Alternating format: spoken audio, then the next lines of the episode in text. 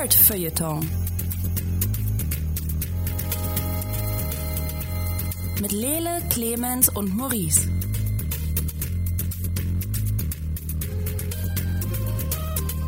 Hallo, herzlich willkommen hier beim 25. Nerdfeuilleton Podcast. Mit mir hier im hosenlosen Studio ist Clemens Sabel. Hallo Clemens.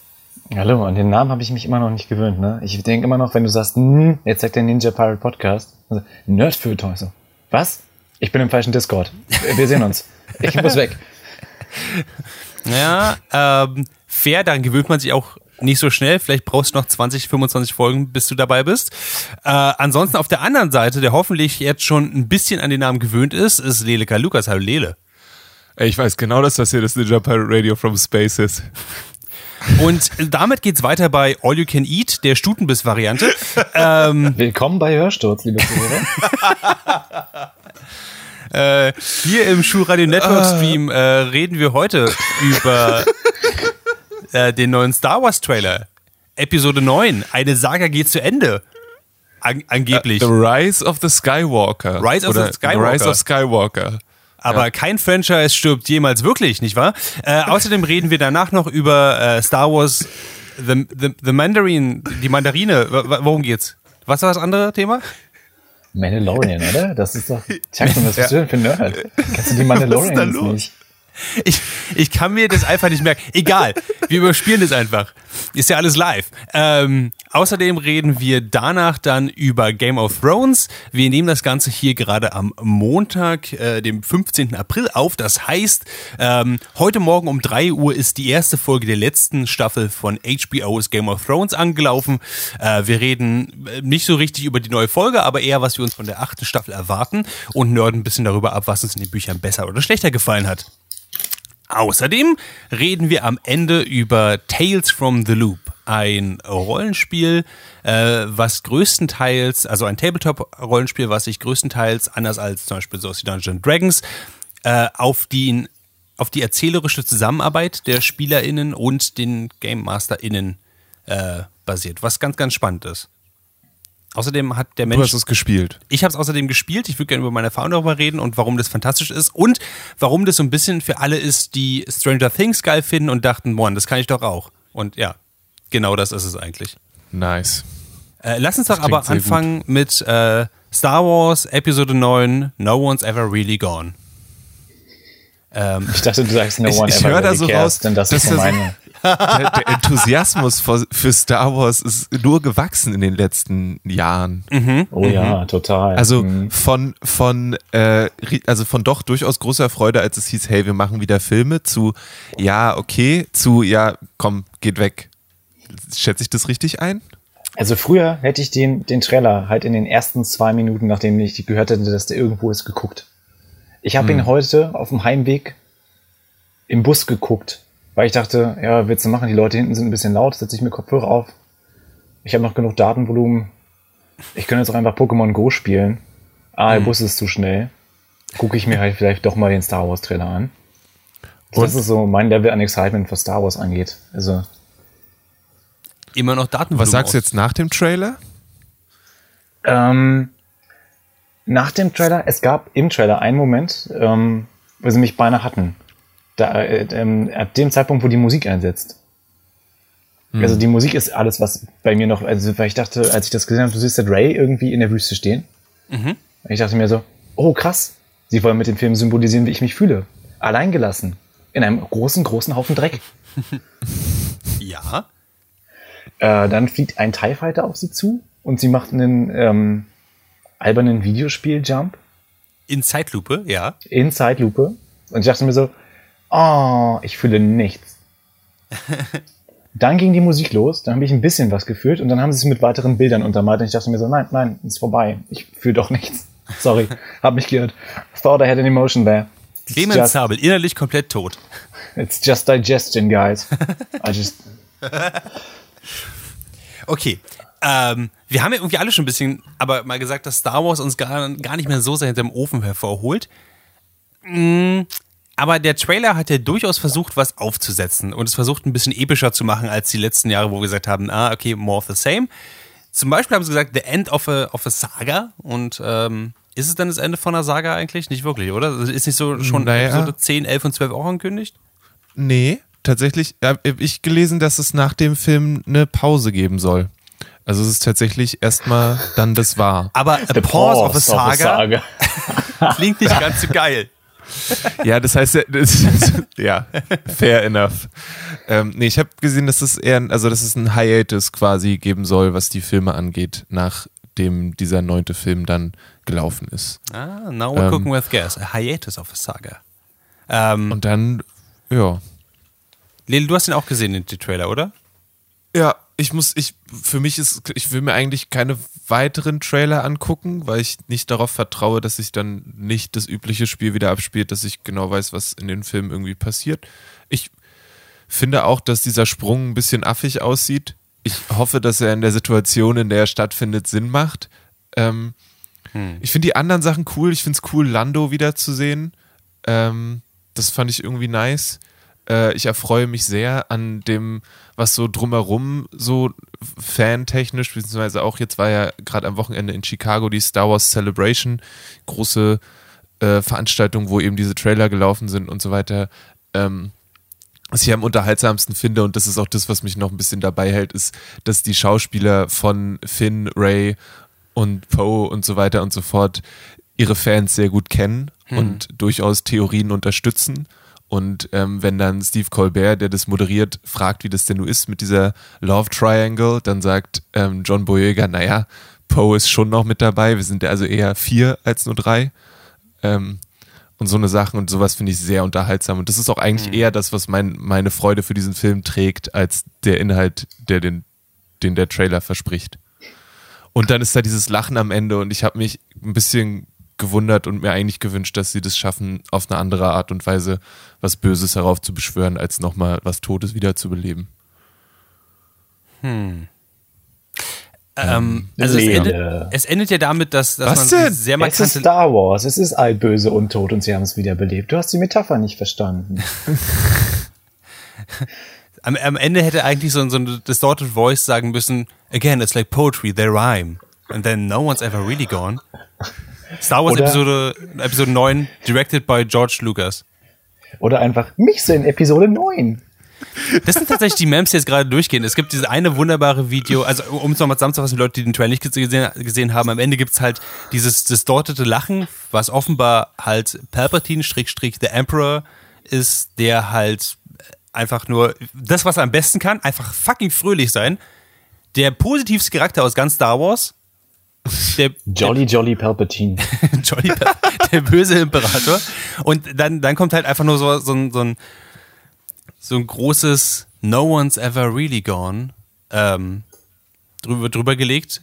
Und das hält gerade so ein bisschen das Internet im Aufruhr. Es gibt so viele wundervolle Memes, die da rauskommen. Ähm, Red Letter Media, die die auch diese fantastischen äh, Plinkett-Reviews gemacht haben, haben irgendwie jeden noch so bekloppten Tod aus, der, aus den originalen Star Wars äh, oder aus den, aus, den, ja, aus den ersten sechs Star Wars Teilen einfach rausgezogen ähm, und haben immer dazu gesagt, hey, no one's ever really gone. Und dann kommt halt Darth Vader rein, nimmt den ersten, äh, ähm, den ersten Rebel hoch und wirft die gegen die Wand, hey, no one's ever really gone. Äh, ich weiß, das ist jetzt traurig, Padma, aber hey, no one's ever really gone. Oh Mann, das ist bitter. Anakin, du Also, bist traurig, dass deine Mutter gestorben ist, aber hey, no one's ever really gone. Das ist so, ah, es ist böse. Auf der anderen Seite, das beschreibt so unglaublich gut, wo Star Wars einfach gerade in der popkulturellen Einordnung einfach gerade steht. Weil es heißt einfach wirklich, ja, niemand wird jemals Star Wars entkommen. Oder Disney. Es ist so groß, es wird immer weitergehen. Es hat kein Ende. Und ähm, wir sind in Limo gefangen, liebe Freunde. Freuen wir uns auf Was Episode 10. Jetzt bedeuten Dinge noch viel weniger.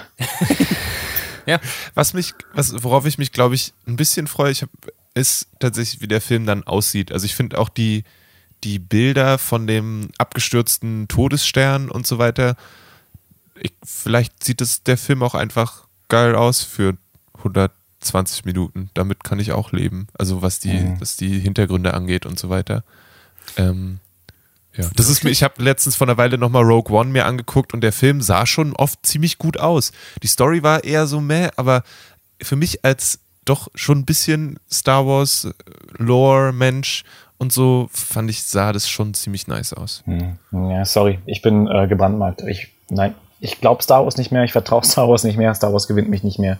Ich gucke mir gern, ich habe mir die, ähm, ich habe die alten drei hier in meinem DVD-Regal, gucke ich mir bei Gelegenheit an. Ich schaue mir auch gern nochmal irgendwie Episode 1 bis 3 an. Von mir aus Clone auch Wars. mal Episode 7, aber alles, was dann so gekommen ist, hat mich einfach zu sehr enttäuscht. Fair enough. Ähm, Le- Lele, würdest du sagen, sogar wenn die Story dich nicht mehr mitnimmt, ist einfach der, der Look, würde dir ausreichen wirklich für, für zwei Stunden?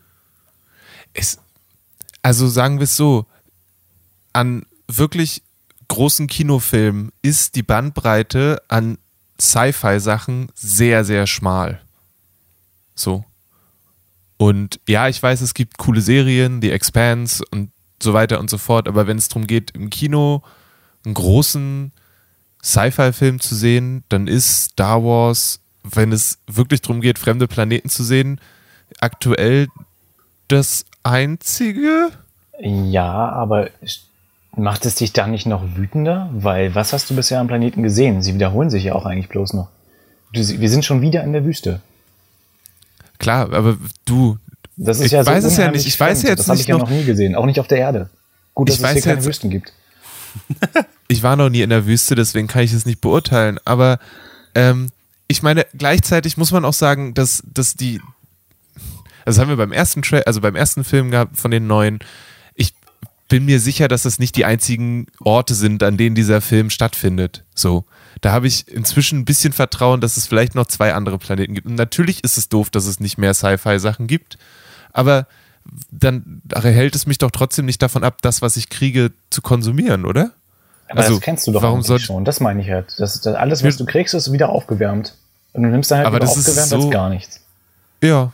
Okay, gut. Also ist das natürlich einfach ein esse ich die Reste Unterschied vom- zwischen uns beiden. Dann, Ah, Natürlich esse ich die. Reste von meinem Essen lieber, als nichts zu essen. Such Was soll a ich, also verhungere ich doch. Clemens ist der, ist der, ist der, der integrale Künstler, der einfach sagt, nein, dann verhungere ich lieber, anstatt hier irgendwas, fresst doch euren Fraß alleine. Nächstes Mal hau ich in die Fresse, kannst du glauben. ja gut, vielleicht ist Essen nicht das perfekte Sinnbild dafür, denn ohne Essen stirbst du, ohne Star Wars kannst du sehr glücklich weiterleben. Aber Doch, ist perfektes Sinnbild. Ist, also, ist Okay, absolut gut. Okay, ich würde mich ganz kurz da reindrängeln und sagen, hey, auf der einen Seite sage ich mir, es ist Star Wars. Ich glaube, ich werde im Kino gucken, so oder so, einfach weil es halt Star Wars ist, um mich schon danach aufzuregen darüber. Und ich glaube, so, so doof ich Beispiel auch Episode 8 fand, es schafft es immer noch ein bisschen Nostalgie aus mir rauszukitzeln. Und wie jeder gute Junkie gehe ich für auch den kleinsten Kick äh, 50.000 Meilen durch den Schnee barfuß bergauf in beide Richtungen. Ähm, auf der anderen Seite bin ich absolut davon überzeugt, dass, dass mich inhaltlich nichts davon mitnehmen wird und dass ich visuell nicht begeistert werden, äh, sein werde, weil Aber dann bist du ja noch schlimmer als Lele. Lele geht wenigstens für den visuellen Kick hin. Du gehst einfach nur dahin, um zu sagen, ach, die alten Filme, die waren gut. Gut, dass ich jetzt nochmal, wie viel bezahlt man mittlerweile für eine Kinokarte? 100 Euro? 130? Ist auch egal. 150 und der Erstgeborene. Ähm, und du hast recht, ich bin schlimmer als Hitler, was das angeht. Das Problem, was ich dir einfach, was, was an diesem Punkt einfach für mich da ist, ist, ich genieße halt immer noch meinen Aufenthalt daran. Ich genieße das Franchise immer noch. Ich weiß, dass mein Hirn mir sagen sollte, hey, das ist einfach nichts mehr Großes Neues. Es ist nicht so, dass mich der Trailer giddy mit Excitement macht, zum Beispiel. Aber die wenigsten Trailer schaffen das ehrlich gesagt mittlerweile. Einfach weil ich schon eine Menge gesehen habe jetzt und weiß, okay, in der Popkultur gibt es einfach eine gewisse Übersättigung. Es gibt bestimmte Sachen, die halt nicht so cool sind und Sachen, die sehr cool sind. Und ich würde einfach trotzdem noch die, die Sachen genießen, oder die den Teil daraus genießen, der mir immer noch ein bisschen Freude bringt. Es, es macht mir mehr Spaß, als einfach, als einfach mich quasi davor zu setzen und zu sagen, ah, alles ist scheiße. Alles ist doof. Und ähm, ich weiß nicht, sonst ich komme mir vor wie so, wie so ein Grinch dabei. Also ich bin auch sonst in den Star Wars Sachen, also keine Ahnung, ich freue mich auch total darauf, dass sie nochmal eine Staffel Clone Wars machen, um die Story zusammenzufassen und zu beenden. Da habe ich total Bock drauf. Ich habe auch, gebe auch die Hoffnung nicht auf, dass ich irgendwann nochmal sehe, was mit Ahsoka und so weiter von äh, aus Rebels dann noch später geworden ist, weil ich die Serie auch super cool fand bis zum Ende. Also ich finde, da passiert immer noch total viel, was jetzt nicht unbedingt die großen Filme sind. So. Ähm, sei es eben an Serien oder an Büchern und so weiter, finde ich schon, dass da coole Sachen passieren und dass sie da schon auch Konzepte reinbringen oder die Sachen einfach weiterbauen an verschiedenen Stellen, sei es zum Beispiel auch in den Comics, wo dann ähm, auch coole neue Charaktere eingeführt werden, ähm, die für mich eben diese, dieses Star Wars-Ding immer noch unterhaltsam machen. Die machen jetzt ja auch nicht nur äh, Episode 9, die machen ja auch noch eine neue Serie auf Disney Plus, Star Wars äh, The Mandela Maker. Nee. G genau, The Mandalorian. Mandala Kadabra, Star Wars Sabine. Heißt diese Es könnte, es könnte, könnte dir bekannt vorkommen als dieser Dude mit der Maske, der von dem Ding gegessen wird, was ihn 10.000 Jahre lang verdaut. Ähm, Aha. Deswegen, äh, ja. Ähm, ich finde es ganz spannend. Ich weiß nicht, ob, ob Clemens das aus dem ähm, vor, hinter dem Ofen vorholt. Ähm, Showrunner von The Mandalorian ist ähm, Mr. Favreau, John Favreau, glaube ich, heißt er, wurde ausgesprochen oder so. John Favreau. Den- ja. John Favreau, den ja vielleicht die ein oder andere Person über Iron Man oder den Film, wo er ganz viel kocht und sich dann Stärke in die Hose packt, weil das kühlt, ähm, kennt. Und Regisseur zum Beispiel und von Teilen der Episoden, an einigen der Episoden ist Dave Filoni, der auch ähm, Regisseur quasi war für ähm, die animierten Star Wars Filme, äh, Serien. Also der hat Clone Wars gemacht, der hat Rebels gemacht. Und die sind so die beiden großen Namen, die jetzt mit dem, mit The Mandalorian zusammenhängen. Ähm, und sonst ist es eben einer von diesem Volk der Mandalorianer, die ja für ihre, ähm, für ihren große Kriegstreiberei bekannt sind und der sich als Kopfgeldjäger vertritt. kurz fragen, Jackson. Ist das jetzt gespielt für den Podcast? Jetzt mal Meta. Wir sind jetzt Meta. Wir sind jetzt nicht im Podcast, wir sind. Wo Ah, sind du wir weißt doch, was die Mandalorianer sind. Ich weiß, dass Mandalori. Ja, ich kann es bloß nicht aussprechen. Das ist, das ist eher mein Problem. Und ich vergesse Ah, okay. absolut, wie, wie es geschrieben und ausgesprochen wird, sobald ich es gehört habe. Gut, dann Ich bin ich weiß- jetzt beruhigt. Ich dachte gerade. Nein, ich, ich weiß, es sind die, die Boba Fett-Menschen. Genau. Ja. Die kriegen auch in den, sowohl in Clone Wars als auch in äh, Rebels nochmal ordentlich Hintergrundgeschichte, falls Leute Interesse haben, da nochmal reinzugucken. Sowohl in der Hinsicht, dass die Königin Techtelmechtel mit Obi-Wan hat, als auch in äh, anderer Hinsicht. Und ähm, genau, es gibt erste Bilder eben von der Serie. Es wird explizit darauf hingewiesen, dass sie ähm, sehr viel praktische Effekte benutzen für die, ähm, also dass sie so Modelle gebaut haben und so weiter. Hier wird gesagt, weil die Crew äh, bei Industrial Light and Magic alles große Nerds sind und einfach Lust drauf hatten, das Ganze selbst zu basteln, anstelle alles mit Computer zu machen. Ähm, und keine Ahnung, ich habe Bock drauf, eine Star Wars-Serie zu gucken, die sich vielleicht mehr Zeit nehmen kann, sowas zu machen. Also die anderen zugeben, Serien. Ich mag die Paarung in dem Moment einfach, weil alles, was Favreau so ein bisschen angefasst hat, in letzter Zeit cool geworden ist. Ja. Ähm, und ich mag so, wie die Leute abgehen, wenn er irgendwas auf Instagram postet. Also er hat, weißt du, es sah aus wie ein Reiskocher. Oder so, er meinte, das ist ja live vom Set von The Mandalorian. Alle Leute sind so abgegangen. So, oh, und er so, ja, ja. Und dann hast du halt gegoogelt. Und ja, Industrial Light Magic hat einfach irgendwie einen Reiskocher Silber angesprüht. Und das ist jetzt eine Requisite. Aber trotzdem ist das Internet äh, auf 180. Was könnte das sein? Ist das ein Thermaldetonator? Ist das irgendwie. Ich habe dann kommentiert, nein, es ist das Ding, in dem äh, Muten Roshi der Oberteufel Piccolo mit Mafuba gefangen hat. Und alle waren nicht begeistert. weil das nichts mit Star Wars zu tun hat und weil ich doof bin. Aber. Also da ist wirklich ein, glaube ich, mehr Excitement da noch, was das angeht. Einfach weil die Leute vielleicht spüren, dass da noch frischer Wind in die Sache kommen könnte. Weil Also es auch ja, ein Format ist, was bisher nicht so versucht worden ist mit Star Wars. Live-Action Star Wars Serie, ne? Gab's noch nicht. Ja. Nicht, nicht, Ja. also wenn, dann, dann kenne ich sie und auf jeden Fall nicht in dieser Größe. Mhm. Außerdem steht Bill Burr hier als Cast, im Cast mit drin und ich bin gespannt, was da passiert. Ich hoffe, er schreit Leute an. Also ich meine, das ist eine von den Serien, die sie angekündigt haben, die Live-Action. Es soll auch eine noch geben mit dem äh, Spion von Rogue One, der da vorher wahrscheinlich noch irgendwelche, irgendwelchen Kram gemacht hat, der auch mit seinem Roboter zusammen unterwegs ist, der auch wieder von derselben Person gespielt wird. Und ich glaube schon, dass da Möglichkeiten sind für echt mindestens ein, zwei, drei, vier wirklich coole Folgen. Ähm, Es gibt hier nur acht, aber ja. siehst du? Und ähm, dafür bin ich erstmal auf jeden Fall zu haben. Und ich bin halt, ich finde es cool, wenn erstens da so viel Geld da ist und zweitens dann diese Sachen, die ja sonst irgendwie immer auf Filme beschränkt sind, mehr Platz haben, um zu atmen. Ja. Ich hoffe, dass es doch die das schaffen, mehr daraus zu machen, als nur ein äh, Kopfgeldjäger geht in einen Raum, alle sind tot, er geht wieder. Weil wenn sie das machen, das können sie auch machen, aber dann muss es wirklich viel Stil haben. Ähm, und ich weiß nicht genau, ob sie das Damit hinkriegen. würde ich klarkommen tatsächlich. Ich würde mit diesen, äh, wirklich mit so einer, mit so einer echt flachen Kopfgeldjäger-Serie komplett klarkommen, wenn es im Star Wars-Universum spielt, mit einer Star Wars-Optik und sie einfach niemals verdammt das Wort Jedi in den Mund nehmen. Ja. Wäre ich komplett okay mit, ehrlich gesagt. Ähm, aber, und, also, worüber ich auch noch gespannt bin, ist so ein bisschen, das soll ja jetzt im November 2019 rauskommen. Ja.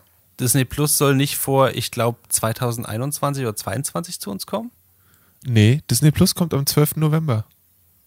Soweit ich weiß, ist der Start zuerst in den USA, Lele. Ach so, zu uns. Zu uns. Ah, wir wir, okay. wir, wir sind zwar im hosenlosen Studio, aber das hosenlose Studio schwebt so in der Nähe von Europa rum. hat sich jetzt losgelöst vom Hauptland und äh, ist eine eigene kleine Kolonie geworden. Nichtsdestotrotz, ähm, ich bin gespannt, ob sie dann erst wieder den Weg gehen, dass sie es halt durch Netflix verwursten lassen, international. Ja. Ja. Ähm, genau. Aber eigentlich sind die Beziehungen zu Netflix ja nicht mehr, äh, das haben sie ja eher in Richtung aufgelöst bewegt. Aber es ist ein fairer Punkt. Wann können wir dann eigentlich den Mandalorianer sehen, ohne dubiose Mittel anzuwenden? Das ist warm. Ähm, vielleicht ist es ein ganz guter Punkt, von Star Wars wegzukommen und zu unserem nächsten Thema, Game of Thrones, weiterzugehen. Und Wegen dubioser Mittel oder? nee, wegen, äh, man muss sich suboptimalen Streamingdiensten bedienen, um Game of Thrones gucken zu können. Ich habe seit kurzem Sky-Ticket und ich hasse jede Sekunde davon. es ist möglicherweise sind die schlimmsten 4,99 Euro, die ich jemals ein, äh, angelegt habe. Und ich habe mir früher Pox geholt als, äh, als Kind und Sticker. Und ich glaube immer noch, dass es besser investiertes Geld war als dieser eine Sky Plus in Klammern Probemonat. Ein Probemonat, der 4,99 Euro kostet.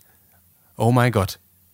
Ähm, wie viele Leute vielleicht wissen, ist Sky Plus ist die, äh, Sky, Ticket ist die einzige Möglichkeit, wie man äh, Game of Thrones hier gucken kann. Zumindest am Tag der Ausstrahlung. Ähm, absolut grausam. Clemens, du hast es auch, oder? Ich habe es noch nicht ausprobiert. Es läuft auch nicht auf. Ich, ich bin auch nicht die Person, die das äh, Geld dafür ausgegeben hat. Das heißt, das, vielleicht ist deshalb mein Schmerz relativ gering.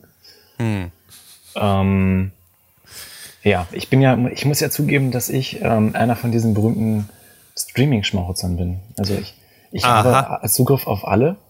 Ich zahle keinen davon, weil ich Leute kenne, die Leute kennen, die das haben.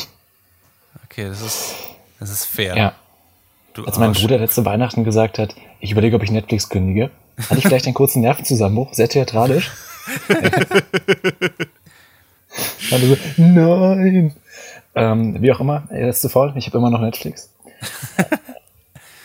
Okay. Ja, also ich äh, bin gespannt. Es steht mir noch bevor, das ähm, quasi äh, Secondhand mal zu begutachten. Aber was genau ist denn so schlimm? An- an- Ist es irgendwie Also- anders als andere Also es, ist, es gibt ein paar oder? Sachen, die, die halt unglücklich sind, wie zum Beispiel, ähm, dass sie halt kein, also bei, bei Sky Ticket halt nicht voll, nicht, teilweise nicht volle Staffeln drin sind. Zum Beispiel haben die äh, Little Britain Abroad oder Little Britain USA oder so. Ähm, eine Serie, die ich sehr mag. Und ich dachte mir so, geil, jetzt kann ich einfach die Sucht durchsuchten und sie haben Folge 1, 3 und 9. Und ich denke, mm, damit kann ich nichts anfangen. Aber Dankeschön. So, dann haben sie eine andere Serie, das ist so cool, da kann ich Sekunde, warum haben sie nur 1, 3 und 9? ich weiß es nicht, weil sie Sky Ticket sind. Ich, ich habe keine Ahnung. Weil sie das Böse in Person sind. Sie haben jedenfalls nur 1, 3 und 9. Und es ist auch nur für kurze Zeit. Dann verschwindet die Serie wieder komplett. Dann nehmen sie mir sogar alle die weg. Folgen durch sich selbst teilbar sein? ja, anscheinend. Ähm, als, als nächstes sind sie dann, äh, habe ich dann gedacht, na gut, dann gucke ich mir halt eine andere Serie an. Ähm, während ich mir nebenbei was zu essen mache, da ist, dabei ist es dann natürlich sehr laut, also habe ich Untertitel angemacht. Es gibt keine Untertitel. Game of Thrones zum Beispiel hat keine Untertitel. Muss, ihr seid ein Streaming-Service, Gottverdammt. Sogar im Free TV habe ich Untertitel über einen Videotext. Ja, das gibt's auch nicht. Und, und jetzt kommt das, die absolut, die absolut größte Frechheit. Und ich muss, ich muss aufpassen, dass ich mir nicht meinen, meinen, meinen, meinen Reaktionsreizstift hier, den ich in der Hand halte, den ich, den ich zum, zum Spielen hier dabei habe, nicht durchbreche. Die Qualität ist nicht nennenswert besser, als, habe ich gehört, wenn man es online streamen würde. Auf nicht legale Mittel. Das ist, was mich am, am meisten. Es gibt immer noch diese, diese schrecklichen, diese, diese schwarzen Artefakte, wenn, wenn halt, wenn die Schatten nicht richtig dargestellt sind, weil die Kompressionsrate zu hoch ist. Und es regt mich so sehr auf. Also, Ah. das heißt, sie machen alles falsch, was, warum es eigentlich Streamingdienste, warum man eigentlich Geld für Streamingdienste ausgeben würde. Oder, Ja. oder sie haben recherchiert, was Streaming bedeutet und wollten einfach so ein möglichst authentisches Erlebnis für so Leute, die Game of Thrones irgendwie so, weiß ich nicht, so Leute geben, die haben das 2012 irgendwie auf ihren MacBooks das erste Mal so semi-legal geguckt. Und für die ist das so ein Nostalgiefaktor. So wie so ein VHS-Filter für Instagram oder so. Vielleicht, also das kann es auf jeden Fall sein, denn wenn ich zum Beispiel, wenn ich ein äh, über Sky-Ticket was auf meinem Computer gucken möchte, muss ich mir ein extra Sky-Ticket-Player runterladen, installieren, dann auf die Sky-Ticket trotzdem auf die Website draufgehen und darüber quasi die Sache ich gucken möchte, damit ich von da einen Link bekomme, der an den Sky-Ticket-Player, der auf meinem Rechner installiert ist, weitergeben wird und dann das abgespielt wird. Dann musst du bei einer blassen Vollmondnacht ein äh, nacktes Meerschwein opfern und dich dreimal entgegengesetzt der Erdrotation. Nein, das ist doch Das ist, das ist so rückwärtsgewandt, dass ich, dass ich echt gedacht habe am Anfang, ich muss noch mein Telefon irgendwie auf, aufs Modem rauflegen, damit wirklich diese durchgegeben wird. Also, sowas habe ich. Es geht um Game of Thrones, fällt mir gerade ein in diesem Segment. Ich reg mich die ganze Zeit über Sky auf, aber ich, ich, ich konnte nicht widerstehen. Es ist wirklich, es ist absolut grauenvoll, mein Erlebnis damit. Vielleicht Also, tue ich ganz- Dienst jetzt auch echt, echt, echt Unrecht und so und vielleicht waren es einfach schreckliche Einzelbeispiele. Aber ich habe echt gelitten. Niemand auf der Welt hat Also- so gelitten wie ich letzte Woche. Reden wir einfach mal, solange du noch auf deine Lochkarte wartest, um äh, Sky weiterzugucken, einfach mal weiter über Game of Thrones, oder? Äh, genau. Äh, Clemens, du bist groß gehypt für Game of Thrones, richtig? Staffel 8. Die letzte. Staffel 8, ich freue mich total, glaube aber in, tatsächlich inhaltlich, dass sie nichts machen können, was mich überrascht. Okay. Punkt. Äh, krasse Worte. Jetzt muss man ja sagen, dass, dass sich die, die Serie Game of Thrones, die jetzt ja in acht Staffeln durcherzählt ist, schon vor einer Weile von den Büchern, na, zumindest entfernt hat. Um nicht zu sagen, komplett losgelöst. Ähm, jetzt, ich, ich bin so ein bisschen immer so, so ein bisschen zwiegespalten, weil ich, in, ich, ich nebenbei noch die Bücher. Ob es irgendwas gibt aus dieser achten Staffel, die ich jetzt bald gucken werde, die sich auf das Ende der Bücher auch quasi übertragen lassen würde. Und ich bin mir echt nicht sicher, ob. Ich könnte mir vorstellen, dass es eine Schnittmenge gibt, weil es auch nicht, also es gibt halt nicht so viele Möglichkeiten, wie das ablaufen kann, wenn Daenerys irgendwann mit ihrer Streitmacht auf dem Festland landet, quasi in Westeros ankommt. Ähm, ich weiß nicht, ob, ob George R. R. Martin alle halbe Stunde sein Buch neu schreiben muss, weil ihm die Showrunner wieder ein Schnippchen geschlagen haben und gesagt haben, ey, lass uns doch das doch lieber so machen. Und der sitzt dann da so, fuck, jetzt muss ich mir schon wieder was anderes überlegen. Äh, George R. R. Martin, unser, äh, unser Team, hat rausgefunden, dass die meisten Leute wollen, dass Hot Pie gewinnt und auf dem Iron Throne sitzt. Äh, Schreibt mir bitte alles um. An Ja, dieser Stelle Hashtag Team Hot Pie, ja. Das wird mein Junge. Der wird auf jeden Der Fall. Mensch-. Möglichkeit.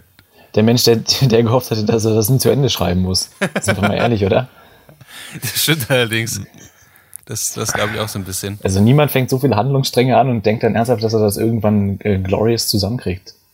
Das hat man auch so ein nicht bisschen, vorstellen. das hat man auch so ein bisschen an der siebten Staffel äh, der Serie gemerkt, fand ich, Game of Thrones. Dass sie so viele Handlungsstange hatten, dass sie einfach überlegt haben, okay, was machen wir denn jetzt damit eigentlich? Also, sie haben so, hm, ich weiß nicht, wie, wie du das empfunden hast, Clemens, aber das Gefühl für die siebte Staffel war schon, hey, wir müssen jetzt einen Auftakt schaffen, damit wir das, den Scheiß endlich mal abschließen müssen. Ja, das Gefühl hatte ich tatsächlich. Du, du guckst das und denkst so, ach, jetzt auf einmal fällt ihnen ein, dass sie irgendwie zum Ende kommen müssen. Jetzt auf einmal fällt ihnen ein, dass man vielleicht ein bisschen Handlung braucht und nicht irgendwie die sechs Staffeln irgendwas anteasern kann. und dann so, oh, wir haben aber nur noch zwei übrig. Jetzt müssen wir aber langsam mal Butter bei die Fische. Hoppla. Ähm, Guckt ihr das jetzt, guckt ihr jetzt die achte Staffel, weil es immer noch und auch das Ende der siebten und so weiter, weil es immer noch wirklich gut war und das so, oder weil ihr einfach nur große Schlachten sehen wollt und wissen wollt, ob Hot Pie nur auf dem Thron sitzt oder nicht? Es gibt immer noch gute Sachen. Also ähm, ich bin immer noch äh, begeistert, sowohl von der Inszenierung als auch von einigen Charakterentwicklungen. Ich bin immer noch dafür, dass ähm, Jamie und Bron zusammen einen Biobauernhof aufmachen. Die beiden passen einfach sehr gut zusammen. das stimmt. Und sonst ähm, gab es aber auch einfach viele Entwicklungen, wo ich dachte, okay, das fühlt sich gerade forced an. Okay, das hätte eher passieren sollen. Oder also zum, ich, ohne jetzt viel spoilern, können wir spoilern? Oder nein? Ja, nein. Ein bisschen? Wir können vielleicht ein bisschen spoilern bis ans Ende der siebten Staffel, weil ich meine, die ist jetzt, glaube ich, auch schon fast ein Jahr her. Ja. Also ein bisschen kann man Spoiler, Spoiler- Spoilerhorn. Spoilerhorn. Die, die erste Szene in der ersten Folge der ersten Staffel ist halt, dass sie sagen, die White Walker kommen. Spoiler, ja? Erste Szene der ersten Staffel der ersten Folge. Und jetzt ist, jetzt haben wir die, die siebte Staffel vorbei und sie sind ja immer noch nicht wirklich da. naja, Also sie sind schon da, sie sammeln sich schon und sie sind eine offensichtliche Bedrohung, die auch irgendwie ernst genommen wird. Aber Mhm. so, so schnell wie andere Menschen eigentlich immer da hin und her unterwegs sind, was früher auch Ewigkeiten gedauert hat. Ja. Fragst du dich ja, was die White Walker die ganze Zeit machen? ähm, das stimmt. Wahrscheinlich haben die Sky und das dauert einfach länger. Wahrscheinlich ist es das. Die warten darauf zu wissen, wie es ausgeht. Die Ähm, wollen alle mal durch die Lüfte fliegen. Das ist, das ist auch wirklich spannend. Also, ähm, also wie, zum Beispiel wegen den, wegen den Schlachten gucke ich es überhaupt nicht. Das finde ich das ist der langweiligste Part daran. Also außer dass ich die ganze Zeit hoffe, dass, dass halt, dass halt niemand meiner Charaktere stirbt. Und in den letzten Folgen, in den letzten Staffeln eigentlich kam es immer so aus, oh nein, es ist eine schreckliche, schreckliche Situation, alle werden sterben. Oh yay, niemand ist gestorben. Und es fühlt sich langsam so ein bisschen falsch an. Ähm, aber auch da Man ist wieder, merkt, dass Martin nicht mehr schreibt. ich glaube, ich glaube auch. Dieses No One's Ever äh, Really Gone kommt da eben auch vor. Was ich halt teilweise ein bisschen lame finde. Deswegen gucke ich es überhaupt nicht mehr deswegen. Ich gucke es eigentlich nur deswegen, weil ich, ich gucke das eher wie eine Soap. Und ich finde, als Das Soap ist macht, es. Macht es Ja. total Spaß. Also ich sitze dann hier ähm, mit meiner Freundin, meinem Mitbewohner und wir, wir quasi, wir schreien diesen Fernseher einfach an, weil so, ah, es ist Bronn. Yes! Oder hey, Giant Bane hat, hat äh, Brienne von Tarth wieder einen einen Dirty Look zugeworfen. Die beiden werden voll cool zusammen. Und dann malen wir uns eher aus, wie die beiden halt einen Biobauernhof aufmachen. Und, und es macht viel mehr Spaß, eigentlich das durchzuziehen. Ich fand, die fünfte Staffel war so ein bisschen, war, war der absolute Höhepunkt von diesem, für diesen Buddy-Cop-System, wo sie quasi jeden Erzählstrang in einfach Zweierteams aufgegliedert haben, die einfach super geil zusammenpassen. So Podrick und Brienne zum Beispiel. Ähm, und jetzt ziehen sie das so ein bisschen durch und lassen die halt zusammenlaufen. Und gerade, also jetzt, ich, ich spoiler jetzt nicht, aber zumindest in dem Anfang der achten Staffel, es wird nur sechs Folgen geben, aber die erste Folge davon zum Beispiel hat man sehr mitbekommen, dass es so ein bisschen ist wie so in den letzten zwei bis drei Wochen auf einer Hochschule. So. Wenn man, wenn man so Abi gemacht hat und okay, alle, alle Kurse sind quasi durch. Und jetzt geht es eigentlich bloß darum noch, dass man sagt, oh Mensch, schön war es eigentlich. Jetzt können wir alle noch mal aufeinander reagieren und noch uns mal angucken und uns mal umarmen und so. Und das ist gerade das Gefühl, das ich habe. Und das ist eigentlich ziemlich angenehm. Wie, also wie du sagst, Clemens, ich, ich, ich erwarte nicht überrascht zu werden. Aber das ist auch nicht der Grund, warum ich die Serie gucke, ehrlich gesagt. Außerdem gucke ich auch nie andere Serien. Ich, ich hätte auch Ja, nicht wenn es den Serien gelingt, dann ist es sehr schön. Also gerade am Anfang hat Game of Thrones so in den ersten Staffeln mich immer umgehauen, weil da sind Sachen passiert, die habe ich nicht erwartet. Da sind Charaktere gestorben, von denen habe ich das nicht erwartet und so weiter und so fort. Aber je mehr sich das dem Ende zugewandt hat, desto mehr ist mir halt irgendwie äh, klar geworden, dass sie sich verrannt haben. So, dass sie zu viele neue Figuren eingeführt haben, die sie dann zum Beispiel in einem großen Explosion töten mussten. So mal eben die Hälfte aller neu eingeführten Figuren, auf die sie keinen Bock mehr hatten. Da gibt's ja dann noch dieses Deus Ex äh, Brutzelfeuer. Ist ja gut, dass wir davon so viel haben. Dann gleichen wir die alle mal in so ein Haus und dann sind die alle weg. Dann muss der George nicht mehr ganz so viel schreiben oder wer auch immer die Serie gerade schreibt. Und, ähm, und die anderen, die, da, die fassen sich halt mit Samthandschuhen an. Es gab in der siebten Staffel diese eine Folge, da gab es endlich mal dieses All-Star-Team. Und sie sind äh, nördlich äh, über die Oh, Wall gegangen, um so einen White Walker zu Folge. fangen. Ja, und, und, und niemand stirbt. Niemand Also- stirbt, vor Dingen. Okay, an der Stelle muss ich mich kurz darüber aufregen, wie, wie dumm diese Folge war. Ich musste danach wirklich auf dem Papier nachrechnen, wie weit die entfernt waren von der, von der Wall selbst. Und sie haben dann von der Wall ja einen Hilferuf nach Dragonstone abgesandt, Ja. über Raben. Und von Dragonstone sind dann Drachen losgeflogen, um die Leute jenseits der Wall wiederum zu holen. Und das alles hat, was, zwölf Stunden gedauert oder so? Das ging ja nicht mal mit DSL, oder? Ganz im Ernst. Was sind, was sind das für Hochgeschwindigkeitsraben und Drachen, die da unterwegs Wenn sind? ich, wenn ich mich jetzt in den Zug setzen würde, würde ich diese Geschwindigkeit, also Das wird schon eine Weile dauern, auf jeden Fall. Ah, das war, das war schrecklich. Aber da- ich finde, da sieht man halt, deswegen gucke deswegen guck ich es nicht wegen den Schlachten oder so. Weil das hat diesen Appeal für mich komplett verloren. Das hat, das hat keinen Sinn mehr von irgendeiner Form von Realismus oder so. Zum Beispiel, was ich früher total interessant fand oder was, was total spannend war, ähm, Wunden haben in den ersten drei Staffeln oder auch in den Büchern immer noch, finde ich, haben irgendwas bedeutet. Wenn jemand verwundet war, dann, oh shit. Da kann auch ein kleiner Shit ausreichen. Ähm, das tut es jetzt überhaupt nicht mehr. In, in der einen Folge kriegt Arya halt so ein, so ein, so ein Schiff in, in, in, in den Bauch und äh, ja, es ist doof. Aber mehr auch nicht. Ähm, Lele, du als, als Mensch, der die Bücher liest, kann man dich dafür begeistern, die Serie jetzt vielleicht anzufangen? Du kannst doch Lele aufholen. liest die Bücher? Das ist ja krass. Ja, Ich müsste jetzt, ja, aber da müsste ich jetzt ab, ich glaube, bei der dritten Staffel anfangen. Nee, nee, du musst ab der ersten anfangen, denn sie haben eine Menge Sachen verändert. Nee, nee, die ersten beiden habe ich ja gesehen. Ah, okay. Also ich müsste sie mir wahrscheinlich nochmal angucken, um tatsächlich wirklich und so weiter. Ähm, aber ich, wie soll ich das sagen? Nein. Ich bin generell nicht mehr so Game of Thrones gehypt. Mich hat das, also ich habe ja die auf Englisch gelesen, mich hat das fünfte Buch einfach nicht mehr. Ich bin so, ja, wenn es irgendwann passiert, passiert es irgendwann, aber ich warte jetzt echt nicht darauf. Hm. So, also, ähm, ich gönne den, ich würde es total cool finden, wenn es nächste Woche heißt, hey, Ende Oktober ist ähm, Winds of Winter da und dann bin ich so, yeah. Und wenn das Buch dann im Regal steht, dann kaufe ich es mir auch am ersten Tag, wo es da steht. Ähm, aber ich bin jetzt nicht so, oh mein Gott, ich muss genau wissen, weil ich habe ehrlich gesagt auch keinen Überblick mehr. Also ich weiß noch ganz grob, was so die einzelnen Situationen sind. Ähm, aber ich bin da nicht mehr so spezifisch drin, dass ich genau sagen könnte, hier, da ist jetzt an diesem Punkt dieser Charakter. So. Und ähm, vielleicht würde die Serie mir nochmal total große Freude machen, aber ich, ehrlich gesagt, reicht mir das auch, das so von der Seite ein bisschen mitzukriegen. Ähm, ich lese mir Zusammenfassungen durch und so und finde es cool, was sie, also finde es manchmal cool, was sie damit machen und manchmal auch eher so, ja, okay, cool.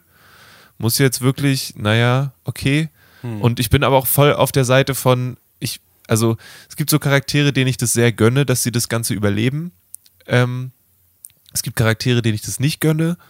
Und ähm, am Ende des Tages, was mich wirklich interessiert, ist, wie sie das schaffen, das Ganze dann wirklich einen richtigen, also ob es überhaupt einen Endpunkt gibt. Weil ich finde auch gerade die Bücher leben so sehr davon, dass es so ein, dass es ein Ausschnitt ist, nur aus dieser Zeit. Und ich weiß halt nicht, ob eine Serie so, oder ob die Serie das so mit auf dem Schirm hat, dass es tatsächlich nur ein Ausschnitt aus der Geschichte von Westeros irgendwie ist. Da muss ich aber sagen, Lele, dass die Serie, finde ich, einen ganz anderen Itch befriedigt als die Bücher. Also die Bücher sind, finde ich, doch sehr Low Fantasy. Oder, hm, doch, sehr Low Fantasy. Oder nur stellenweise haben sie mal halt so ein bisschen sowas drin. Während die Serie sich fast jetzt nur noch auf Magie und so, also auf High Fantasy eigentlich beruft. Was ja aber auch eine Entwicklung ist. Also ich meine, die, das, das geht ja auch los in den Büchern, dass dann da mal eine Kerze brennt und das ist dann so ein, oh, was ist hier los und so weiter. Also das, ich weiß ja nicht, was dann, das ist ja eben dieses Ding dann, dass die Serie weiter ist als Ja, die aber Bücher. Ähm, die Bücher finde ich sogar, wenn mal was Krasses passiert, wird es nie selbstverständlich. Das ist, das ist nie was, was Mhm. eine, was eine Option bleibt, die immer wieder benutzt werden kann. Das ist nie was, was, ja, ja. also Es hat mehr Realismus in so einer gewissen Art mehr. und Weise. viel, viel mehr. Das ist ähm, auch so dieser, dieser Punkt zum Beispiel, also die, die Differenz zwischen dem Punkt, wo zum Beispiel Daenerys in den Büchern das erste Mal auf den, auf den Drachen steigt und wann sie in dem Film auf den Drachen steigt. Ich hätte, äh, oder bei der, Serie, bei, dem, bei der Serie habe ich ja viel mehr das Gefühl, dass sie einfach jetzt halt Level 18 Dragon Rider unlocked hat. Ja. Ähm, und jetzt halt immer kann und das halt keine wirkliche Gefahr mehr für sie darstellt. Also, das sind so diese Sachen, die ich halt, die ich in den Büchern halt zu schätzen gelernt habe und deswegen die Bücher cool finde, eben wegen der Welt, wegen der Art, wie die miteinander, wie die Welt quasi eher mit den Charakteren interagiert und die Serie und jetzt auch die achte Staffel gucke ich einfach nur, weil ich es super geil finde, wie die Charaktere miteinander halt äh, abgehen. Mhm. Hm, das ist auch Ja. für mich der, der Hauptpunkt. Also es Und- gibt so ein paar Szenarien, die im Internet ja kursieren, Theorien, von denen ich sage, also wenn sie es so machen, dann ist für mich die ganze Serie gestorben. Und sonst bin ich einfach nur irgendwie gespannt, wie sie das zu Ende bringen. Gibt es eine, gibt's eine Theorie, wo du sagst, das, das wäre eine Win-Win-Situation? Nee, eigentlich nicht. Sie können nur verlieren, meinst du? Na, sie können halt, mh, sie können es halt halbwegs gediegen zu Ende bringen. Und dann gibt es halt so Sachen wie Bran ist so Night King, wo ich denke, wenn das passiert, dann, sorry, Tableflip. Dann war es das für mich mit der Serie. Dann ist, ist nachträglich alles ruiniert, was jemals toll daran war. Weil das so eine Art von ähm, erzählerischer Schleife ist, die ich ganz furchtbar finde. Er macht es nur, um sich um Jamie zu retten, rächen. Und dann wird er gut danach wieder. Also er bringt Jamie um als Night King und dann sagt er, okay, ich höre auf. Nicht weniger albern und scheiße. ähm, also vielleicht könnte ich, könnte ich eine Sache aus der ersten Folge der achten Staffel spoilern, ohne dass, dass ihr mir den Kopf einschlagt. Wäre das okay für euch? Also, Ja. Für mich ist okay. Also es gibt zum Beispiel in, der, in dieser Folge halt relativ am Ende halt eine sehr geile Szene, weil Jamie das erste Mal auf Brand äh, wieder trifft. Das ist, finde ich, und das ist so diesen Sachen von, von Interaktion oder von, von, von Charakter, ich, will- ich will jetzt nicht Entwicklung sagen, sondern einfach wie die Charaktere von aufeinander quasi reagieren, die, so was man nur in der letzten Staffel machen kann. In jeder anderen Situation wäre das versaut, weil es hätte die, die Spannung aus beiden Charakteren rausgenommen. Aber hier können sie es machen. Und deswegen gucke ich die Serie eigentlich immer noch weiter. So. Cool. Ähm, genau, aber ähm, ich, ich würde ja sagen, wir bleiben da dran, aber Clemens, du bleibst vor allem da dran. Wenn ich es richtig Ja. verstanden habe, äh, wirst du dem beliebten Game of Thrones Podcast bei Drank Eat Everything weitermachen? Zusammen mit Richtig. Tina? Ähm, äh, soon to be äh, back on the air äh, Thrones and Dragons. The Thrones and the Dragons? Thrones and äh, Throne und Drachen. Throne unter. Und das Geile ist, wenn ihr diesen Podcast hier hört, den Nerd für Tor Podcast, dann hört ihr den höchstwahrscheinlich einem Freitagmorgen, nehme ich an. Also oder nachts, wenn der So rausgekommen wie es sich ist. gehört. Und da müsst ihr gar nicht mehr lange warten, denn äh, am Samstag, also morgen, kommt dann schon die äh, nächste Sta die letzte Staffel von Thrones and Dragons. Das weiß man nicht. No one's ever really known.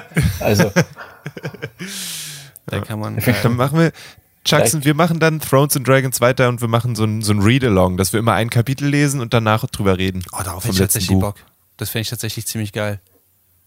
Und wir nennen es Dragons Book and Club. Thrones. Ja, Thrones and Thrones. Thrones und Ikea Klappstühle. Ja, finde ich, find ich gut. ähm, genau. Wo wir schon äh, beim Lesen von guten Sachen sind, ähm, ich habe mir vor einer Weile ein äh, sehr cooles Buch angeeignet. Ähm, das mir, erst- ich habe es mir eigentlich geholt, weil die Bilder darin so schön sind. Man kann sie anders sagen. So wie die meisten Bücher, die ich besitze, habe ich es mir geholt, weil ich die Bilder schön finde. Äh, ich rede von Tales from the Loop, ähm, was eigentlich ein Sourcebook ist für ein Pen-and-Paper-Rollenspiel, also so wie Dungeons and Dragons, Pathfinder oder Call of Cthulhu. Ähm, ein Spiel, bei dem man mit seinen Freunden rumsitzt. Eine Person ist Spielleiter, Spielleiterin, hält so ein bisschen die Stränge in der Hand und erzählt halt so eine Geschichte und die anderen äh, Spieler, Spielerinnen spielen einen Charakter. Alles natürlich nur im Kopf mit äh, einem Blatt davor, wo halt irgendwelche Statistiken draufstehen oder irgendwelche Kampfpunkte, wie auch immer, ähm, und spielen dann gemeinsam eben dieses Spiel. Und Tales from the Loop ist ein bisschen anders als alle anderen Rollenspiele, die ich bisher gespielt habe. Ähm, warum? Warum? Gut, dass du fragst, Clemens. Ähm, es ist deswegen interessant, weil man halt keinen großen Helden spielt oder Mercenary oder einen krassen Magier der 18. Stufe, sondern man spielt einen Teenager. Jeder Charakter ist so zwischen 10 und 15 Jahren alt, maximal. Ähm, und hat deswegen zum Teil auch halt Teenager-Probleme, wie zum Beispiel, man kriegt Hausarrest oder man muss mit äh, doofen Lehrern oder Bullies klarkommen. Und damit nicht genug. Man spielt nicht nur einen Teenager, man spielt einen Teenager in einer alternativen Version, äh, alternativen Version der 80er Jahre. Und das ist ziemlich fesch. Also jeder, der jetzt einen Stranger Things Vibe bekommt, nicht zu Unrecht, denn das ganze Spiel geht in so einem Setting in eine Richtung, dass es in dieser Version der 80er Jahre ähm, technische Fortschritte gab, die es bei uns jetzt halt nicht gab, wie zum Beispiel, dass es halt möglicherweise was gibt wie Zeitreisen, fliegende Autos, äh, Gravitationsmaschinen, äh, außerdem sowas wie, ich glaube, sie haben es äh, Self-Leveling Machines genannt, also einfach Roboter. Diese ganzen Sachen gibt es und die sind irgendwie Alltag und irgendwie gibt es aber auch eine Menge Supernatural Stuff. Und der Plot ist quasi so, dass du und deine Freunde losziehen müssen und diesen Supernatural Stuff mit deinem besten BMX-Bike, deinem treuen Hund und Gefährten und äh, was ich, eine Crowbar versuchen aufzulösen. Und das ist scheiße spannend, ehrlich gesagt. Nice. Bin ein Ähm, bisschen neidisch. Außerdem hat das Ganze halt ein echt geiles Setting, weil es entweder auf einer schwedischen Insel spielt, deren Namen ich nicht aussprechen kann, deswegen lasse ich es hier, oder in der Wüste von Nevada, in Boulder City. Uh. Und das hat, das ist einfach ziemlich geil. Also es, es fängt extre- extrem, es fällt extrem leicht in dieses Setting reinzukommen, weil du halt die erstmal 80er Jahre Musik anmachen musst dafür. Ähm, und dann hat man wirklich schnell diesen Stranger Things Vibe. Und ich, Clemens, ich meine, du hast die Serie auch gesehen. Hättest du Bock, einen Ja. Charakter daraus zu spielen? Ja. Well. Jetzt sofort. You're in luck, weil es dauert, glaube ich, nur 15 Minuten, wenn überhaupt einen Charakter daraus zu erstellen. Es ist super einfach. Es ist einfacher Oh, das ist, Entschuldigung, aber das ist ja geil. Weil ich kann mich an erinnern, dass wir mal, ähm, wer ist das? Shadowhunter? Shadowrun. Shadowrun. Shadowhunters ist was anderes. ähm, gespielt haben. Und da, da haben wir, glaube ich, drei Stunden damit zugebracht, einen Charakter zu entwickeln. Ja. Und wenn ihr euch richtig erinnert, war meiner am Ende nicht spielbar. Äh, naja, nicht spielbar ist falsch. Er war schon, Ja, spiel- er war schon nicht schlecht. spielbar ist falsch. du hast gedacht, ey, die Sache mit dieser Peitsche klingt echt cool. Oder war es eine Peitsche oder war es ein, ein, irgendwas zum Schießen? Und du hast einfach nicht darauf geachtet, dass du sie auch benutzen kannst. Aber Ja, so- du lagst dann im Gras und äh, Naja, ich habe auch nicht wirklich was gekonnt, was hilfreich gewesen wäre. Ich konnte halt Raumschiffe steuern, nur war unsere Aufgabe, ein Lagerhaus einzuräumen. So. Es war trotzdem großartig. Konnte auch mit Tieren sprechen, nur leben wir in der Cyberpunk-Welt. Es gab da keine Tiere mehr. Also, dann doch lieber irgendwas Einfaches, wo ich innerhalb von 15 Minuten was Spielbares habe. Das ist wirklich eben das Spannende. Auch die, die ganzen Regeln sind halt, also das Ganze hat mich vielleicht drei oder vier Stunden gekostet, halt das Regelwerk durchzublättern. Und dann war ich bereit für, für den ersten One-Shot. Also als Spielleiter war das für mich super easy, aber auch für, für Spieler und Spielerinnen war das super leicht, halt, weil ähm, die Charaktere bauen sich so ein bisschen von selbst. Aufgrund der Tatsache, dass man sich zuerst, also ich, ich, ich nehme jetzt einfach mal mit auf die Reise, wenn ihr jetzt quasi so das Spiel vor euch habt, Tales from the Loop, wie würdet ihr quasi da gehen, wenn ihr sagen müsstet, ey, in einer Viertelstunde geht's jetzt aber los? Ähm, jeder Charakter basiert auf einem Stereotyp aus quasi einem 80er-Jahre Teenager-Film. Also sowas wie Breakfast Club. Sowas in der Art spielt man da nämlich. Also ihr könnt The Popular Kid spielen, The Jock, äh, The Computer Geek. Nope. Ähm, was, was gab's noch? Äh, The Weirdo, The Rocker. Ähm, oh ja, sowas in diese Richtung jedenfalls. Also jeder hat ein best- bestimmtes Stereotyp und von diesem Stereotypen aus kann man sich sehr leicht über so ein Blocksystem einfach zusammenbauen. Okay, ähm, was ist denn mein größtes Geheimnis? Äh, worauf bin ich sehr stolz? Oder was ist mein ikonisches Item? Das, das System des ikonischen Items finde ich fantastisch. Anders als in vielen anderen ähm, Rollenspielen hast du nicht ein Inventar mit 80.000 Sachen und musst dich über, musst über Munition Gedanken machen oder sowas. Du hast einfach ein ikonisches Item. Das ikonische Item kann nicht kaputt gehen und du kannst es nicht verlieren. Du findest am Ende von dem, sie nennen es nicht Abenteuer, sondern Mysteries, immer wieder. Und so kannst du dein ikonisches Item kann halt dein Commodore 64 sein, wenn du Computergeek bist, oder deine E-Gitarre, wenn du Rocker bist, oder eine Brechstange, ähm, wenn du ähm, der Troublemaker bist. Oder halt ein Hund, glaube ich. Du kannst auch einen Hund haben, wenn ich mich recht entsinne. Oh, ich will einen Hund haben. Und das ist halt total Keine geil, Hunde haben. das verstehe ich, weil, weil am Ende der, der Hund kann nicht sterben, der Hund kann nicht krass verletzt werden oder so. Das Spiel ist sehr, sehr tame. Eine der Grundregeln ist, die Kinder können nicht sterben. Was ich echt angenehm finde. Wie entsteht dann Spannung? Also wenn es jetzt, also bei, bei Dungeons and Dragons, finde ich, ist ganz viel von der Spannung damit einhergehend, dass halt Situationen tatsächlich gefährlich sind oder sein können. Hashtag Banshee. Und ähm, wie ist es dann bei Tales from the Loop? The Ähm, Loop. From the Loop. Tales from the Loop ähm, geht so ein bisschen anders an die Sache ran. Also erstmal gibt es kein Kampfsystem. Ähm, das heißt, du musst nicht ein ganz neues Regelset lernen, wenn jetzt kommt, oh, da kommt aber ein Roboter auf mich zu, will ich hauen, sondern es bleibt das gleiche Kampfsystem. Ähm, das Spiel unterscheidet nicht in, in Kampf und Nicht-Kampf, es entscheidet nur in Trouble. Und Trouble kann alles sein. Trouble kann sein, die lauern Bullies nach der Schule auf und wollen dich verprügeln. Trouble kann sein, du hast deine Hausarbeit nicht gemacht und musst nachsitzen.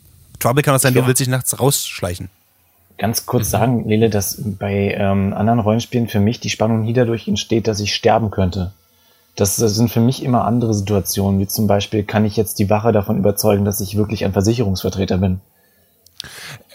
Stimmt, aber die Folge davon, dass du die Wache nicht überzeugen kannst, ist ja eine Kampfsituation, die potenziell schlecht ausgeht. Also ja, natürlich ist es vielfältiger als nur das. Hier ist der spannende Part aber, ähm, und Clemens, da wird nämlich deine Art von, von Spielen auf jeden Fall, glaube ich, mehr belohnt noch, weil ein Versagen in bestimmten Skillchecks äh, führt nie dazu, dass, ähm, dass das Spiel oder das Mystery aufgehalten wird. Das heißt, sogar wenn dieses sehr einfache Würfelsystem, auf das ich jetzt mal nicht näher eingehe, aber sogar wenn, äh, wenn man daran immer versagt, kommt man trotzdem dem Mystery immer ein bisschen näher, aber auf andere Art, auf, auf schlechtere Art zum Beispiel. Manche Sachen dauern dann einfach länger. Manche Sachen, die, also ähm, die Kinder können dann einfach bestimmte Conditions haben, wie dass sie Angst haben oder dass sie ähm, verletzt sind, dass sie emotional aufgewühlt sind, sowas in diese Richtung. Ähm, Das finde ich super. das ist Also, total, das ist total Alles, toll. was du bisher gesagt hast, finde ich sehr reizvoll. Und äh, der, der, Spannend. Fo- der Fokus liegt eben wirklich auf dieser, auf dieser gemeinsamen, und jetzt der, der Fokus nach der, der, der es nochmal wirklich für mich, für mich besonders macht, auf der gemeinsamen Erzählweise. Als Beispiel, wenn, ähm, wenn ein Skillcheck nicht bestanden wird und was ich, die Wache verjagt einen. Und man hat Angst und man versucht diese Condition loszuwerden. Dann trinkt man nicht einen Heiltrank, man wartet auch nicht einfach acht Stunden, sondern man geht zu seinem Anchor. Und sein Anchor ist eine Person, die vorher in der Backstory ausgesucht wird. Das kann zum Beispiel ein großer, ein großes Geschwisterteil sein oder Vater oder Mutter oder was ich, der weise Hausmeister aus der Schule. Und dann spielt man einfach diese Szene aus. Was würde ein Kind sagen, das Angst hat? Und was würde ein Erwachsener darauf sagen, damit es quasi diesen Zustand verliert? Und man versetzt sich sehr leicht in diese, in diese, in diese Rollen rein, weil eben nicht sämtliche Interaktionen oder sämtliche Möglichkeiten vom Spielleiter ausgehen oder Spielleiterin, sondern weil man auf den Input der Spieler selber ange äh, angewiesen ist. Ähm, das Spiel selbst redet dabei von Szenen und sagt so, jede zweite Szene sollte von einem Spieler oder Spielerin selber bestimmt werden. Was halt total geil ist. Also zum Beispiel, der Spieler sagt, okay, ihr geht ja zur Schule. Und ähm, Spieler 2, was möchtest du jetzt machen? Ich möchte die Schule gerne schwänzen und gehe in die Arcade. Dann ist das durchaus möglich.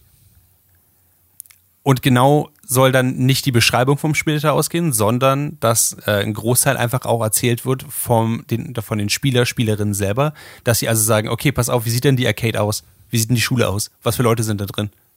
Magst du den Lehrer oder magst du den nicht? Und wenn ja, wie sieht der aus und warum magst du den nicht? Und diese ganzen Sachen, das ist eher eine Konversation, als wirklich zuhören, was einer sagt und dann an bestimmten Punkten entscheiden, okay, ich bringe jetzt die Wache oben oder nicht. Und äh, ja, Nice. das ist ziemlich faszinierend, aber auch anspruchsvoller für die Spieler. ich will das jetzt sofort spielen und nie wieder was anderes spielen. Ha, das freut mich, dass du das sagst. Ähm, also wir sollten wir irgendwann mal zusammen auf jeden Fall ein Dragon's Everything Tales from the Loop Ding spielen. Abgesehen davon ist einfach das gesamte Regelwerk wunderschön. Die Karten sind wunderschön, die Zeichnungen sind wunderschön. Es schafft wirklich dieses Fuck, du bist irgendwo im Suburbia mitten vom Nirgendwo und oh, da ist ein fliegendes Auto. Es schafft es zu normalisieren, was ich sehr spannend finde. Ähm, aber Lele, du, du kennst mehr über den Autor davon, richtig? Der, der ist Illustrator? Genau der, genau, der ist Illustrator. Der hat mal vor einer Weile ein Buch gekickstartet. Das hieß Tales from the Flood, glaub, nee, Things from the Flood. Das war ein narratives Artbook, zumindest, also so quasi. Ähm, das war dann ein alternatives Scandinavia of the in the 1980s and 90s. Und jetzt ist das aktuellste von ihm heißt äh, The Electric State. Und es ist auch so ein Blick in die Zukunft, insofern, als dass die Menschheit größtenteils ähm, so eine Art VR-Headset äh, verfallen ist. Und es geht um ein junges Mädchen, die zusammen mit einem Roboter durch verlassene USA reist, von Ostküste nach Westküste, glaube ich, oder von Westküste nach Ostküste. Ähm, und eben durch diese verlassene Landschaft äh, reist, die gefüllt ist von Skeletten, die immer noch ähm, diese VR-Headsets aufhaben, genauso wie gigantischen Servertürmen und dem ein oder anderen Wesen, was sich doch noch durch die Gegend bewegt. Aber es ist sehr düster, sehr stimmig und ne, weiterhin natürlich wunder, wunderschön illustriert. Ähm, ja, es, ist, es sieht so geil aus, es ist unglaublich. Ähm, das Einzige, was daran ein bisschen schade ist, dass die Story ein bisschen lahm ist. Ähm, aber zum Glück sieht es wirklich, wirklich geil aus. Deswegen rettet es so ein bisschen darüber hinweg, dass ähm, in der Story nicht so viel passiert. Ähm, ja. Ich, was für mich bedeutet das eher, dass ich total gerne sehen würde, wie der Mensch Sachen illustriert, die jemand anderes geschrieben hat. Ähm, mhm. Oder einfach weiter damit macht. Äh, aber ich habe überhaupt nichts dagegen, mir weiter spontan, weil sie plötzlich erscheinen, großformatige Bücher für viel Geld zu kaufen, ähm, wenn ich mir dann diese Sachen angucken kann. Ähm, genau, das ist, da bin ich absolut für zu haben. Und ähm, ja, das ist ein sehr schickes Buch. Ein sehr schönes, so ein Hardcover, ein bisschen pink. Magst du an der sagen, Seite. Wie es heißt? The Electric State The Electric ist bei Simon Schuster erschienen und äh, man munkelt, dass es das äh, auch in Berlin an verschiedenen Orten zu kaufen gibt, sei es im Comicladen des Vertrauens oder in großen Buchhandlungen. Also die Art, die Artwork, die, völlig. Ja. Es hat sich gelohnt, drei Kannen Kaffee zu trinken. Mein Gehirn ist völlig weg. äh, das Artwork von dem Typen, das ich gerade recherchiert habe, ist ja in jeder Hinsicht. Also sowohl bei ja. Tales from the Loop als auch sonst. Das ist echt, ja. äh, das ist ja jedes äh, Bild ein Kunstwerk, was man sich eigentlich in, an die Wand hängen möchte. Exakt. Ja. Äh, was man übrigens auch kann ähm, auf der Seite von, Moment, freealigan.si, warum auch immer die Seite so heißt, ähm, kann man sich. Sweden. Das ist es. Du hast recht, du hast das Geheimnis gelüftet. Mystery 1 schon mal gelöst. Mit dir kann man das gut spielen. Ähm, kann man sich Artwork davon äh, auf jeden Fall holen und auch äh, das Regelwerk von unter anderem Things from the Flood, aber eben auch Tales from the Loop. Ähm, das Buch sieht wunderschön aus und jetzt kommt das Beste daran, wenn man sich das Buch holt für 43 Dollar und 50 Cent, kann man sich einfach, also man kriegt dafür eine komplette PDF dazu. Oh mein Gott, ja bitte. Denn ganz Take note, Dungeons and Dragons. Ja, Wizard, take note. Wizard of the Coast. Ich weiß, ihr macht nicht genug Money mit eurem Magic the Gathering, mit diesem kleinen Indie-Kartenspiel, was niemand mehr spielt. ähm, und diesem, diesem seltsamen Rollenspielsystem Dungeons and Dragons, was bestimmt niemand mehr wirklich macht. Das, das spielen nur nerdy ass Voice Actors, sonst spielt es eigentlich niemand. Genau. Aber ihr könnt ruhig mal eine PDF reinwerfen, die man nicht für einen fucking Subscription äh, Service erst, erst bekommt. Oh mein, ich, ich merke schon wieder, dass ich mich aufrege. Ich, ich war gerade so schön in, in einem schwedischen Vorort mit, mit Riesenrobotern und jetzt Guck dir die Bilder an. Ich bin gerade bei Google Image Search. Ich gucke mir alle seine Bilder an. Ich bin so beruhigt und know, verunsichert right? zugleich. Das ist unglaublich. Es stimmt, das ist immer auch ein bisschen creepy. Ähm, also jetzt zum Beispiel hinten auf dem Buch ist so ein gigantisches Roboterwesen drauf, was auf, anscheinend auf zwei Beinen läuft. Und da sind, kommen ganz viele Kabel raus und an denen sind immer sind Leute dran, die eben so ein Headset aufhaben, was vorne rot leuchtet. Und die laufen anscheinend neben diesem Ding her. Und dieses Bild an sich ist super creepy und seien wir mal ganz ehrlich, die Vorstellung, dass Leute sich ein Oculus Rift aufsetzen und irgendwann bei Facebook hängen bleiben und dann von Zuckerberg durch die Gegend gesteuert werden, hm. ist jetzt nicht so weit von der Realität. That's true, I guess. Also, who knows? Oh mein Gott, es gibt ein Tales from the Loop äh, GM-Screen. Ja. Es gibt auch ein äh, Komplettbundle, wo du ähm, Tales from the Loop also das, das, das Buch bekommst und wo, dazu wo, wo, wo, wo? auch bei freealligan.si, da gibt es das Buch ah, von Tales from ja, the Loop und dann gibt es auch den GM-Screen und es gibt Würfel dazu. Dieser Podcast heißt Nerdfeuilleton. Gesponsert wird er von Tales from the Loop oder Simon Stalenhack. Er weiß nur nichts davon, wenn er uns niemanden. noch bezahlen möchte. Aber bitte, macht es. Wenn er uns noch bezahlen möchte, dann kann er uns immer noch eine E-Mail an info at dragonseedeverything.com schreiben. Wir würden uns sehr freuen, jedes, jedes Geld entgegenzunehmen. jedes Geld, all, alles Geld. genau. Ja. Ähm, in diesem Sinne, ihr habt uns jetzt eine Stunde lang zugehört. Ähm, ihr findet uns auf Twitter at nerd-feuilleton. Ihr findet uns aber auch einzeln auf Twitter, falls ihr uns stalken wollt. Auch möglich. Ihr findet Clemens Zabel, at Clemens Zabel, richtig? Ja, Mensch. Und ihr findet Lele, at Lele Lukas? Nee, Lele Kalle? Nee, Kalle Blomquist? Nee. Ja, Kalle Fuchur? Nee. Kalle Blomquist ist richtig. at Kalle Blomqvist, der Mandala-Krieger. Ähm, mich findet ihr auf Twitter at Chucky Jackson und wir hören uns hier auf jeden Fall in dieser Konstellation in zwei Wochen wieder. Aber hoffentlich hört ihr morgen schon rein bei der In-Depth-Analyse der ersten Folge der achten Staffel von Game of Thrones in dem hauseigenen Podcast Thrones and Dragons auf dragonseateverything.com. Ich habe jetzt ja auf Drachen gesagt. sehr gut. Das ist vollkommen okay. Vielen, vielen Dank, Mr. Jackson. In diesem Sinne vielen Dank fürs Zuhören und bis dann. Bis bald.